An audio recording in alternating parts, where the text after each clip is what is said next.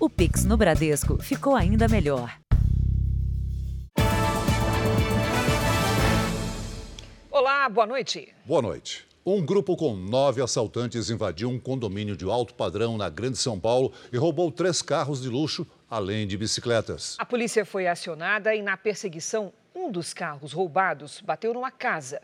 Seis suspeitos foram levados para a delegacia e um detalhe chamou a atenção: apenas um deles é maior de idade. As câmeras de segurança do prédio não inibem a ação. Os suspeitos arrombam o portão principal da garagem e invadem o condomínio em São Caetano do Sul, ABC Paulista. Eles rapidamente se dividem no subsolo. Enquanto uns vão atrás de bicicletas valiosas, os outros procuram veículos com a chave no contato. Eles viram se tinha porteiro pela guarita e como nossa nosso prédio, nossa residência, ela não, não, tem porteiro, é tudo pelo digital agora, não tinha ninguém. Então eles aproveitaram que não tinham e acabaram invadindo. Em menos de dois minutos, o grupo pegou duas bicicletas e três carros. Parecia um arrastão mesmo, viu? Foi sorte que eles só roubaram bem material aí e foram embora. O que os assaltantes não imaginavam é que o sistema digital da portaria havia acionado a polícia. A cidade conta com uma central de monitoramento que consegue acompanhar 24 horas as gravações das câmeras aqui do município e consegue detectar a ação de suspeitos aqui no município. Aqui nesta rua, a menos de 500 metros do condomínio, suspeitos perderam o controle de um dos carros furtados e bateram no muro desta casa. Dentro do veículo estavam dois menores, um deles com apenas 12 anos de idade e várias passagens pela polícia. Essas imagens foram gravadas minutos depois da batida. Na hora que eu desci, o carro já estava colidido aqui no muro, dentro de casa aí. Aí derrubou o muro, entrou dentro, pegou o carro, estourou a parte elétrica, a parte de água, Pouco tempo depois, outros três adolescentes foram apreendidos em uma rua próxima. A polícia também prendeu um suspeito maior de idade e investiga se ele era o líder do grupo. Nós temos praticamente uma confirmação de que todos eles já cometeram outros delitos, né, pelas passagens que eles já têm.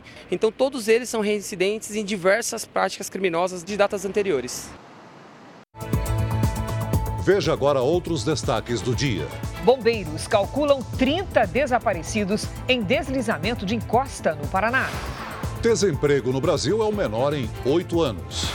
Lula se encontra com presidentes da Câmara e do Senado por apoio à PEC do estouro. Didi escala time reserva contra Camarões e Neymar faz exercícios na piscina. E na série especial, a história da babá que pulou da janela do apartamento para escapar da patroa.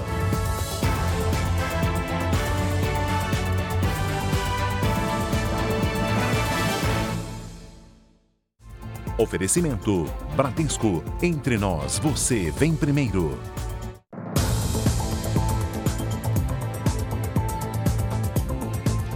Uma enfermeira desmaiou após ficar sob a mira da arma de um assaltante na entrada do prédio onde mora, na zona sul do Rio de Janeiro. Ela e uma amiga tinham acabado de chegar do trabalho. Foi quase um minuto desacordada. Eu chamava ela, ela não me respondia, ela começou a ficar com a boca roxa. E aí eu, foi quando eu comecei a chamar os vizinhos, gritei aqui, toquei o interfone de todo mundo, aí começou a vir gente para me ajudar. Aí eu comecei a sacudir ela e aí ela foi voltando aos poucos. Camila perdeu a consciência depois da violência sofrida. Ela e Monique estavam no prédio onde moram no bairro de Botafogo, na Zona Sul, quando foram surpreendidas pelo assaltante. Só adiantou os passos mesmo e tentou entrar mais rápido em casa mas no momento que ele veio foi bem desesperador. O roubo foi gravado pelas câmeras de segurança da portaria. Toda a ação durou 15 segundos. Camila e Monique se apressam para entrar no edifício, mas o assaltante trava o portão com o pé e saca a arma. O ladrão fugiu e ainda não foi localizado. Camila é de Salvador e se formou em enfermagem. Veio para o Rio de Janeiro em busca de novas oportunidades. Mora nesse prédio apenas quatro meses. Na hora do assalto, a preocupação era que o ladrão fosse embora logo e não fizesse um arrastão em outros apartamentos. Somente este ano, quase 32 mil pessoas foram assaltadas nas ruas da cidade do Rio. A gente está com muito mais receio de, de, sair à noite, enfim. E a gente que volta de plantão, a gente chega normalmente mais tarde, né? Então está sendo bem complicado. Um ciclista morreu depois de ser atropelado e arremessado para fora da Avenida Niemeyer, na zona sul do Rio de Janeiro. O homem de 43 anos pedalava pela via quando foi atingido pelo veículo. O motorista contou que perdeu a direção após o pneu furar. A CETESB, Companhia Ambiental do Estado de São Paulo, investiga o lançamento de um produto que deixou a água de um córrego avermelhada em São Bernardo do Campo, no ABC Paulista. O vídeo foi postado na internet. Segundo a prefeitura da cidade, a água já voltou ao normal. Em Boa Vista, a Polícia Federal e o Ministério Público fizeram uma operação para combater um esquema de desvio de medicamentos que seriam destinados a indígenas. 10 mil crianças da etnia Yanomami teriam sido afetadas com a falta dos remédios. Foram cumpridos 10 mandados de busca e apreensão no estado de Roraima. O desemprego continua em queda no país. Segundo pesquisa divulgada pelo IBGE, a taxa de desocupados é a menor no trimestre em oito anos. Com fim de ano e férias chegando, nos aeroportos a expectativa é de muito movimento. Para garantir viagens tranquilas, uma das maiores companhias aéreas do país já contratou 1.100 novos funcionários. A previsão é que a gente transporte em dezembro e janeiro 7 milhões de passageiros. Isso significa né, que a gente teve um incremento de 60% de demanda com relação à temporada de 2021. Depois de quase dois anos desempregada, a Paula voltou a trabalhar como supervisora no aeroporto de Congonhas. Quando surgiu a oportunidade, foi uma alegria, sim, é, poder voltar e fazer aquilo que eu gosto, eu não me via fazendo outra coisa, eu, eu queria mesmo voltar para a parte do aeroporto. Em vários setores, o crescimento da economia está gerando oportunidades. Entre agosto e outubro, o número de brasileiros trabalhando com ou sem registro atingiu um novo recorde. Quase 100 milhões de pessoas ocupadas, um aumento de mais de 6% na comparação com o mesmo período do ano passado. Em relação aos três meses anteriores, o desemprego caiu de 9,1% para 8,3%. É a menor taxa no trimestre desde 2014. Com mais gente ocupada, cresceu também a rentabilidade do trabalho. O ganho médio de R$ 2.754 é 4,7% maior do que um ano atrás. E essa melhoria no nível de renda das famílias é importante também, porque a inflação nos últimos anos também trouxe aí um desafio para o orçamento familiar. Com as contratações de fim de ano, o desemprego deve continuar diminuindo em 2022. Mas para manter essa recuperação depois, a economia vai precisar acelerar.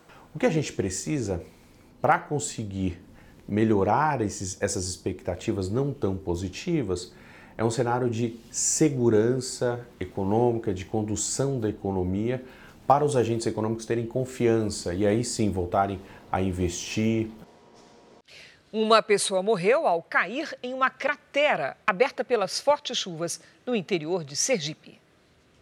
O incidente aconteceu entre Tobias Barreto e Itabaianinha. Três carros passavam no momento em que a cratera se abriu e caíram no rio. Quatro pessoas ficaram penduradas em árvores e foram resgatadas. O corpo de um motorista foi encontrado submerso na água. Ao menos sete cidades no interior de Sergipe registraram alagamento a água invadiu casas e ruas. Chuvas causando transtornos em várias partes do país, o novembro vai se despedindo com um volume excepcional de chuva. Mas o que é que nós devemos esperar para dezembro? Vamos conferir com a Paloma Poeta. Olá, Paloma, boa noite. Oi, Cris. Boa noite para você, para o Celso. Boa noite a todos que nos acompanham. Vamos começar então pelo que dezembro vai herdar de novembro. É o fenômeno Laninha que segue contribuindo para que as chuvas não sejam bem distribuídas na região sul e as temperaturas médias caiam no sudeste. E o que é próprio de dezembro? Primeiro, o volume de chuva. Nas áreas esverdeadas, ou seja, quase toda a região sudeste e nordeste e algumas áreas do norte e centro-oeste do Brasil, as chuvas devem ficar acima da média. Já na maior parte do sul do país e áreas isoladas do norte, as chuvas devem ficar abaixo do esperado. Agora vamos às temperaturas. Nas áreas em azul, que pegam o litoral do Paraná e de São Paulo até o sul do Tocantins, elas devem ficar um pouco abaixo da média. E nas áreas em rosa e em vermelho, os dias devem ficar mais quentes que o esperado para o mês, como em parte do sul do Brasil, extremo sul do Mato Grosso do Sul e parte da costa do Nordeste. Para essa quinta-feira, ainda tem chance de tempestades com ventania em todas essas áreas com manchas em vermelho. Já nas partes em amarelo, chuva de moderada a forte, mas com raios. Há risco também de granizo pelo país, de forma isolada nas áreas em azul, de forma moderada nas partes em amarelo e atenção para o risco alto nas manchas vermelhas, entre o centro-oeste e o norte. Na área clara do mapa, tempo firme amanhã. Em Florianópolis, faz de 21 a 25 graus. Em Cuiabá, chega a 35. E em Maceió, faz entre 23 e 30 graus. Aqui em São Paulo, segue a chuva forte, mas o volume diminui a partir de amanhã, assim como o risco para temporais nos próximos dias. Já o calor vai aumentando. Tempo delivery para o Pablo de Aracaju, Sergipe. Claro, vamos para lá então. Oi, Pablo. Por aí, calorão e chuva. E atenção, que amanhã ainda pode chover forte. No sábado, chega a fazer 30 graus. Previsão personalizada é aqui no Tempo Delivery. Mande seu pedido pelas redes sociais com a hashtag Você no JR. Cris, Celso. Obrigada, Paloma. Até amanhã, Paloma. E ainda nessa edição, nós voltamos com mais informações sobre o deslizamento de uma encosta num trecho da BR-376 no Paraná, que deixou pelo menos 30 desaparecidos. A proposta de emenda constitucional do estouro que dribla a lei do teto de gastos para pagar um Bolsa Família de 600 reais só deve ser votada no Congresso na semana que vem. O presidente eleito Luiz Inácio Lula da Silva recebeu os presidentes do Senado, Rodrigo Pacheco, e da Câmara, Arthur Lira, no hotel onde está hospedado em Brasília.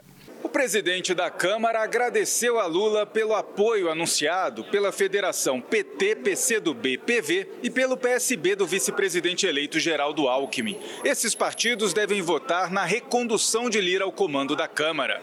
Lula disse a Lira para esquecer as divergências do passado. Toda essa cordialidade tem nome e sobrenome. PEC do estouro. E Lira garantiu a Lula que a tendência é de aprovação rápida do texto quando a proposta chegar à Câmara. No Senado, a PEC ainda não saiu do lugar. O senador Davi Alcolumbre, presidente da Comissão de Constituição e Justiça, precisa indicar um relator para a proposta e a possibilidade de ser ele mesmo é cada vez maior. A próxima reunião da CCJ deve ocorrer somente na semana que vem. Hoje, o presidente do Senado, Rodrigo Pacheco, um dos grandes articuladores da proposta, pediu rapidez na análise do texto. Seria importante, de fato, a adesão de todos nesse compromisso inicial com as camadas mais pobres e a implantação do programa social e apreciação quanto antes da PEC da transição hoje na Comissão de Constituição e Justiça. A proposta prevê que 175 bilhões de reais fiquem fora do teto de gastos para bancar o novo Bolsa Família de 600 reais, mais 150 reais por criança de até 6 anos. Tudo isso válido por quatro anos. O Progressistas, partido de Arthur Lira, anunciou apoio à aprovação da PEC, mas com validade de apenas um ano. O presidente Bolsonaro alterou o decreto que liberava recursos para pagamento das emendas de relator, o chamado orçamento secreto. A ordem é não pagar mais nada este ano. A decisão veio um dia depois do Partido dos Trabalhadores anunciar apoio à reeleição de Arthur Lira para a presidência da Câmara. Na prática, o bloqueio dos recursos impede Lira de cumprir alguns acordos firmados com parlamentares.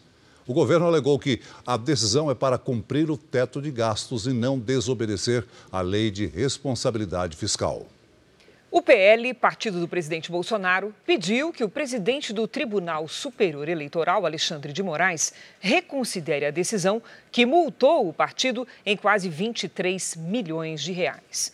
A decisão do ministro foi motivada pela ação que pedia a anulação dos votos do segundo turno da eleição presidencial. O partido informou que nunca quis tumultuar o processo eleitoral. O governador eleito de São Paulo, Tarcísio de Freitas, do Republicanos, anunciou hoje os nomes de mais três secretários. O deputado federal pelo PL, Guilherme Derrite, estará à frente da Secretaria de Segurança Pública. A Secretaria de Turismo será comandada pelo deputado federal Roberto de Lucena, do Republicanos. Gilberto Kassab, do PSD, ficará na Secretaria de Governo. Também foram anunciados os nomes de Inês Coimbra para a Procuradoria-Geral do Estado e do médico infectologista Esper Calas como novo presidente do Instituto Butantan. Veja a seguir a situação da saúde do Rei Pelé. E também, Neymar já faz atividades de recuperação em piscina. E time reserva do Brasil enfrentará Camarões.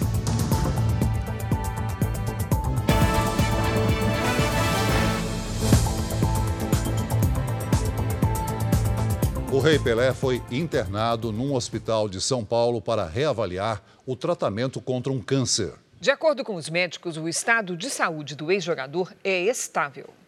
É neste hospital particular da Zona Sul de São Paulo que Pelé está internado. Segundo o boletim médico divulgado hoje à tarde, ele vai fazer uma reavaliação do tratamento quimioterápico do tumor de cólon. Em setembro do ano passado, Pelé descobriu que estava com esse câncer no intestino grosso e precisou ser operado para a retirada do tumor. Desde então, tem feito quimioterapia. O boletim médico informou ainda que, após uma avaliação, Pelé foi levado para um quarto comum, sem a necessidade de uma unidade semi-intensiva ou UTI. A equipe de médicos afirma que ele está com pleno controle das funções vitais e permanece estável. Hoje, a filha do ex-jogador, Kelly Nascimento, tranquilizou os fãs.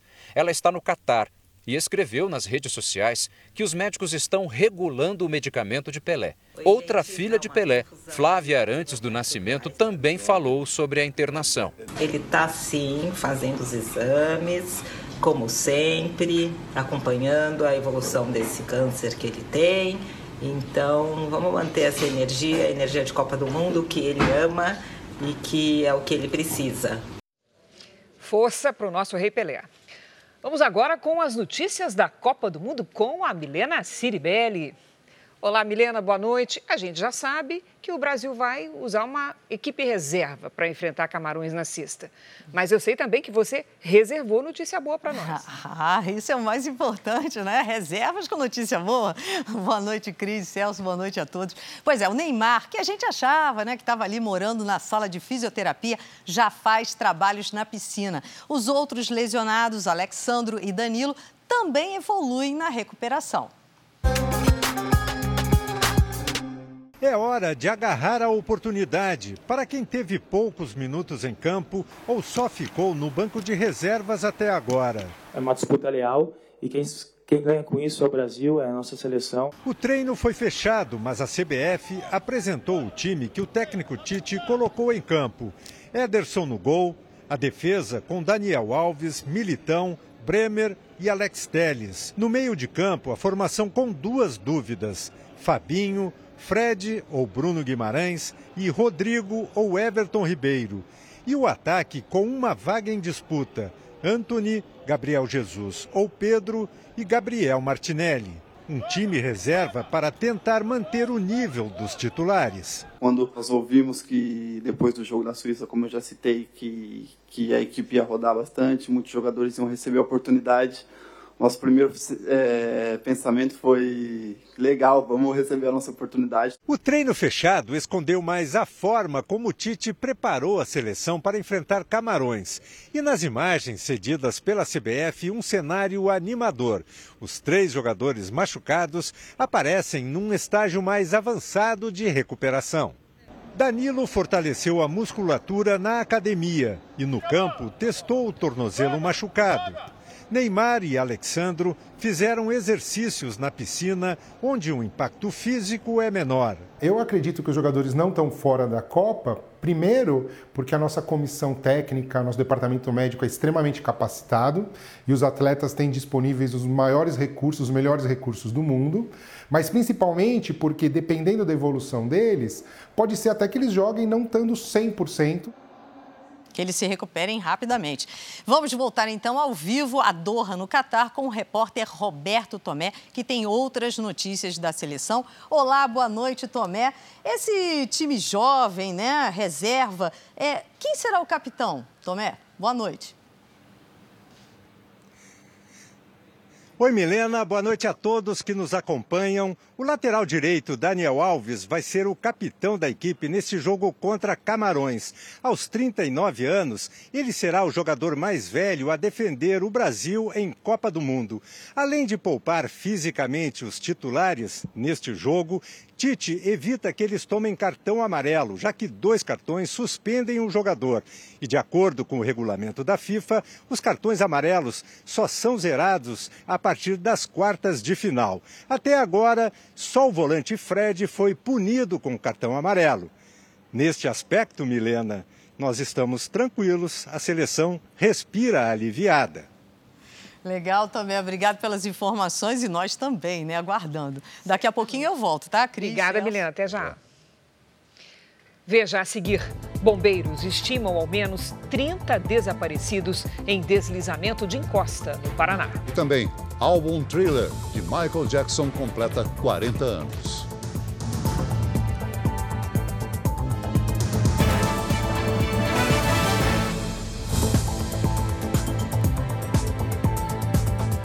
Na China, a polícia e manifestantes se enfrentaram em mais um dia de protestos. O motivo é o confinamento imposto pelo governo para a prevenção do contágio pela Covid-19.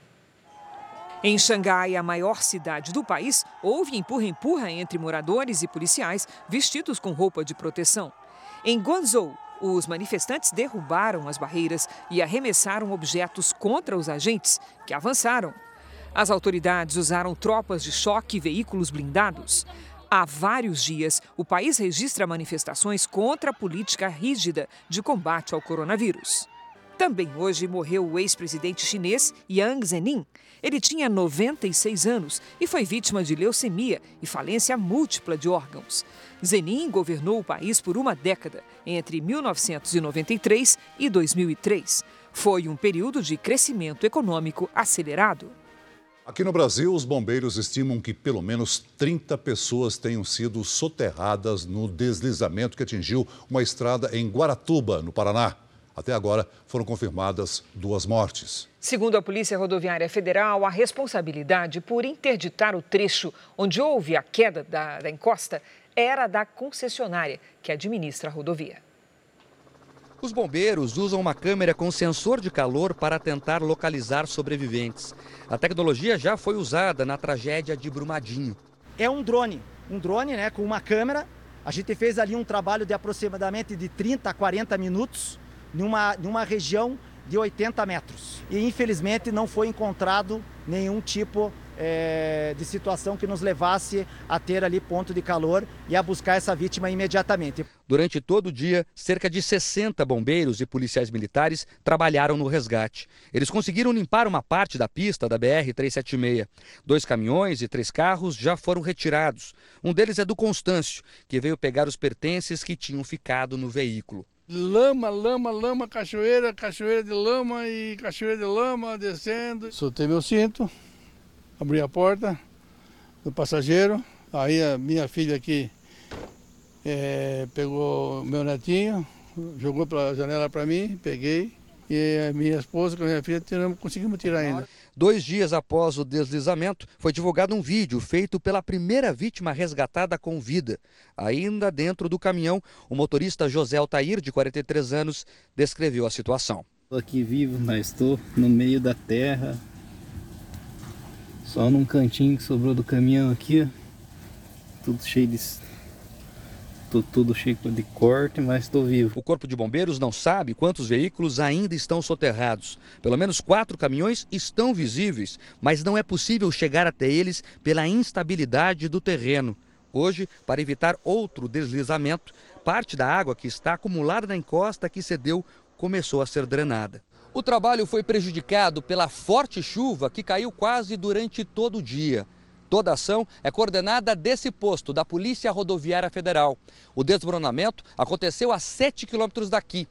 Não é possível chegar até o local. Só quem trabalha nas buscas tem autorização para acessar a região. Também hoje, a Polícia Rodoviária Federal afirmou que a concessionária Artéres Litoral Sul, que administra a BR-376, deveria ter interditado a estrada depois que uma outra encosta havia cedido e que esse seria um sinal de alerta. Esse primeiro deslizamento teria acontecido quatro horas antes, na segunda-feira à tarde. É uma questão própria da concessionária avaliar e agir de acordo com os levantamentos e até o histórico de ações que se tem nos locais. Até agora, duas mortes foram confirmadas: o caminhoneiro José Maria Pires, de 60 anos, e uma pessoa ainda não identificada. A concessionária Artéres Litoral Sul não retornou o contato da nossa produção. As chuvas também causam transtornos em Santa Catarina. Houve deslizamentos de terra e trechos de estradas precisaram ser interditados. A estrada estadual Serra Dona Francisca, no norte catarinense, voltou a ser interditada após novo deslizamento de terra e queda de árvores. Há trechos com bloqueio parcial e total. Caminhoneiros estão parados à espera da liberação e viagens de ônibus com destino ao Paraná foram canceladas. Agora, o Jornal da Record faz um convite para você ajudar a Abades. A instituição sem fins lucrativos já existe há 70 anos e oferece de graça para crianças e jovens escola, tratamentos de saúde, assistência social e inclusão no mercado de trabalho. Veja como participar. Quem quiser ajudar pode entrar nessa corrente do bem e doar o valor que puder. É só ligar 0500 508 0707 para doar 7 reais. 0500 508 0720 para doar 20 reais. 0500 508 0740 para doar 40 reais. Ou você pode doar qualquer outro valor através do Pix doe@abades.org.br. Se preferir, aponte o seu celular para esse QR Code e você vai ser direcionado para a doação. Ajude a Abades a construir uma sociedade mais inclusiva. O álbum Thriller de Michael Jackson completa hoje 40 anos. O disco revolucionou o mundo da música, lançou uma das maiores estrelas pop da história e ainda vendeu 100 milhões de cópias. Em comemoração à data, o álbum foi relançado com músicas inéditas e versões. Um enredo de filme de terror em formato de videoclipe. As cenas em que Michael Jackson dança com um exército de zumbis são um marco na história da música pop. E 40 anos depois, as músicas do disco ainda fazem sucesso. Foi numa terça-feira, dia 30 de novembro de 1982, que o álbum Thriller de Michael Jackson foi lançado. Desde então, mais de 100 milhões de cópias foram vendidas. Thriller fez história no Grammy Awards, considerado o Oscar da música. Bateu recorde ao ganhar em oito categorias, inclusive na de melhor álbum do ano. E hoje, as faixas desse disco aqui podem ser escutadas nos principais aplicativos de música.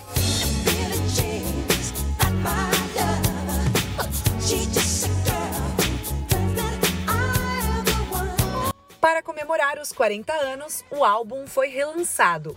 Além das canções originais, também conta com faixas inéditas e versões gravadas por artistas atuais, como o rapper Kanye West.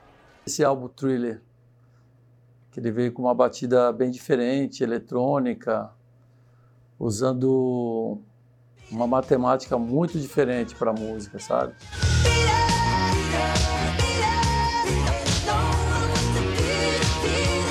O rei do pop morreu em 2009, intoxicado por remédios.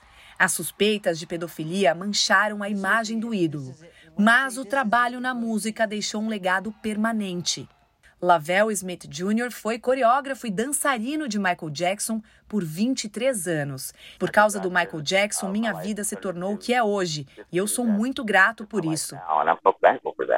Kevin Dorsey foi vocalista da banda de Michael Jackson e conta que trabalhar com o astro fez com que ele se desafiasse e melhorasse a cada dia. Você tinha que estar na sua melhor versão, nada menos, porque ele não dava menos de si. E você via isso nos ensaios, nos shows, nos estúdios. Hoje, Dorsey acompanha o intérprete do rei do pop, Rodrigo Teaser, em apresentações em vários países, entre eles o Brasil. Para Rodrigo, Thriller revolucionou não só a música, mas o mercado pop. O Michael foi o primeiro cara a lançar um disco e esse disco ganhar relevância como videoclipe e o videoclipe ganhar relevância como a forma que as pessoas se vestiam e a forma que as pessoas dançavam e as crianças tinham bonecos. A música é incrível e todo o entorno dela também.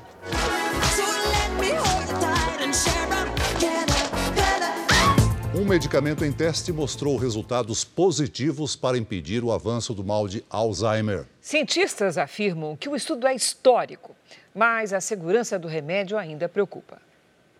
1.800 pacientes participaram da fase 3 do ensaio clínico na América do Norte, Ásia e Europa.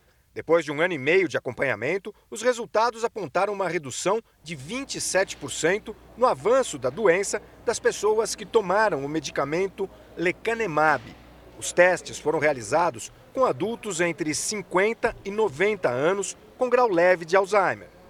Principal hipótese para explicar a doença é que ela é causada por proteínas que provocam a morte das células cerebrais.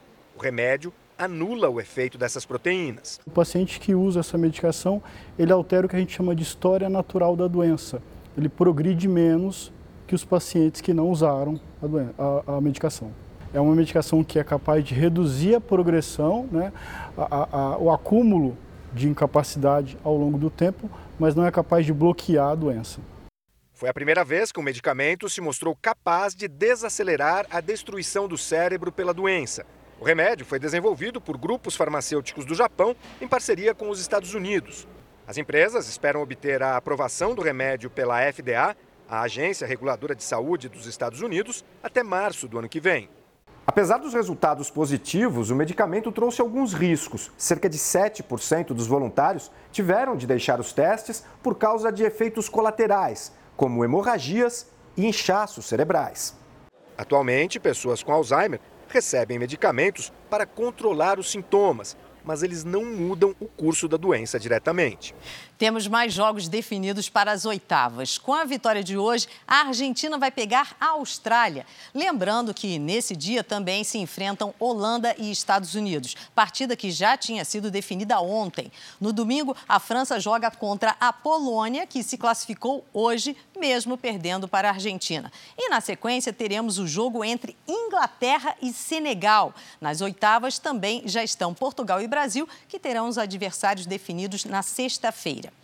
Amanhã jogam os grupos E e F, que também estão bastante embolados. Os jogos do grupo F começam antes. A Croácia enfrenta a Bélgica, que acumula uma derrota e uma vitória. O Canadá, que só perdeu até agora, enfrenta o Marrocos, o segundo do grupo. A seleção marroquina está atrás da líder Croácia por apenas um golzinho. No grupo E, a situação é ainda mais apertada. A Espanha está em primeiro lugar e pega o Japão, que é o segundo colocado. A Costa Rica enfrenta a Alemanha, que é a única desse grupo que ainda não venceu nenhuma partida.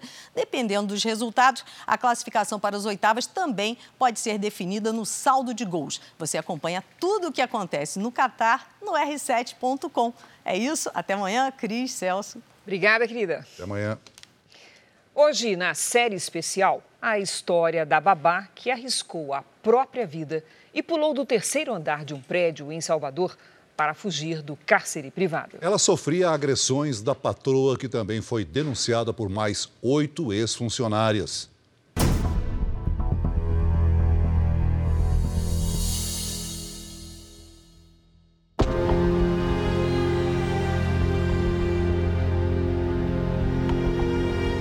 Trancou porta, ela tirava a chave da porta, ela tirou o interfone do gancho.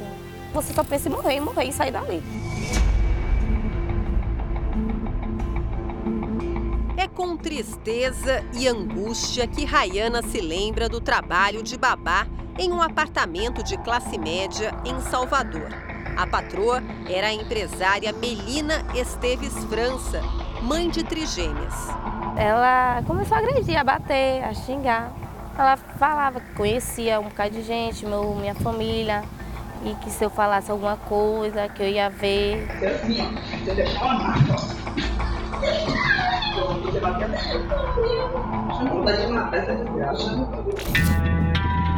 Rayana, de 26 anos, morava em Itanagra, uma pequena cidade do interior da Bahia. Quando leu na internet o anúncio de emprego em Salvador, ela imaginou que era a grande chance de mudar de vida. Quando chegou lá, parecia ser tudo bem. Quando eu pedi para sair do trabalho, que eu tinha achado uma, uma proposta melhor, começou as agressões. Neste vídeo, é possível ouvir o momento em que Melina impede Rayana de sair de casa. São cenas bem fortes, gravadas por uma câmera instalada na sala e presenciadas pelas crianças e por uma amiga da ex-patroa. A partir do pedido de demissão, feito quatro dias após o início do trabalho, Rayana ainda ficou mais dois dias confinada no apartamento, sem contato com a família, sem água e sem comida. Você chegou a ficar em jejum Sim. por quanto tempo? Do dia começou as agressões até o último dia que eu fiquei. Com fraqueza já? Sim. Dá para ver quando a babá desmaia e derruba uma das crianças. Melina só observa a cena e proíbe a amiga de ajudar a funcionária. Não se mexa não, se convoca não, deixa ela deitada. A cabeça de minha filha, deixa ela deitada. É mentira dela aí. Fuga! Era só nisso que a Rayana pensava. Por um instante ela conseguiu pegar o celular de volta e mandar um pedido de socorro para a irmã. Meu Deus, chama a polícia, eu estou sendo agredida aqui. Chama a polícia, por favor. Mas não deu tempo de esperar por socorro. Depois de sofrer inúmeras agressões, Rayana foi trancada no banheiro. A única saída que ela encontrou era estreita e arriscada. Resolveu pular pela janela do terceiro andar. A esperança já tinha perdido há tempo. A salvação que eu tive, que eu poderia ter, era pular pela janela. Eu morria, eu morria lá dentro. Rayana caiu de uma altura de 6 metros no parapeito do primeiro andar do prédio e recebeu a ajuda de um vizinho. A babá foi resgatada e levada para o hospital com um corte profundo na testa e uma fratura no pé. Há um ano e três meses, a história de Rayana se tornou o começo de uma longa investigação da polícia. E outras mulheres resolveram denunciar a ex-patroa Melina por trabalho análogo à escravidão. Me bateu, me xingou. Eu trabalhei e não recebi. Fui ameaçada. Aos 62 anos, Domingas se emociona ao lembrar a rotina violenta como empregada de Melina. Ela agarrava aqui, ó, eu vou lhe matar, vou lhe matar. Na minha cabeça tem umas 50 mordidas, arrancava meus cabelos. O que, que ela fazia com a tua mão? Assim, ó, torcia, torcia até ficar tudo inchado. Domingas só podia sair do apartamento para ir ao mercado, sempre muito rápido. A cada dia, as ameaças e a violência aumentavam. Me deu duas facadas. Eu disse assim, rapaz, é verdade mesmo que você vai me furar? Ela, e daí? Eu quero que você morra. Até que Domingas criou coragem para fugir. Qual foi o dia que você teve mais medo? Foi no dia que eu vim me embora. Porque nesse dia foi muita porrada sem eu fazer nada.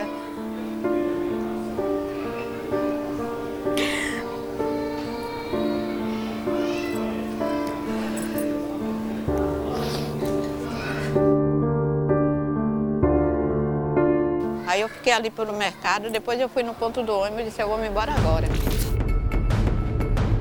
Por ser mãe de crianças pequenas, Melina não teve a prisão decretada, mas passou a usar tornozeleira eletrônica.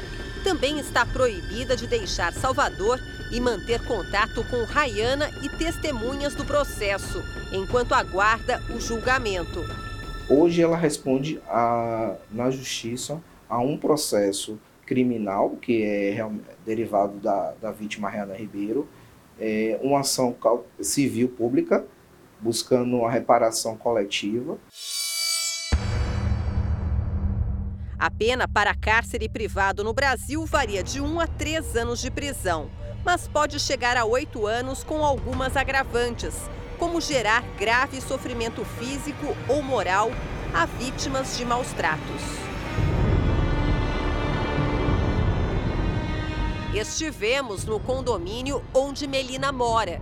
Quero falar com Melina, do terceiro andar. Mãe Melina? Da... Melina, moradora, mãe de trigêmeas. Também procuramos a defesa dela por telefone. Ela não responde nada. Está sendo investigada, inquérito é sigiloso. Quando se tornar uma ação penal, aí sim eu vou poder falar, entendeu? Rayana não desistiu do sonho de cuidar de crianças e encoraja outras mulheres a denunciarem situações parecidas com as que viveu. Sei que dá medo, dá, mas medo é pior você sofrer calado, né? É deixando os outros te maltratar, como se fosse um animal.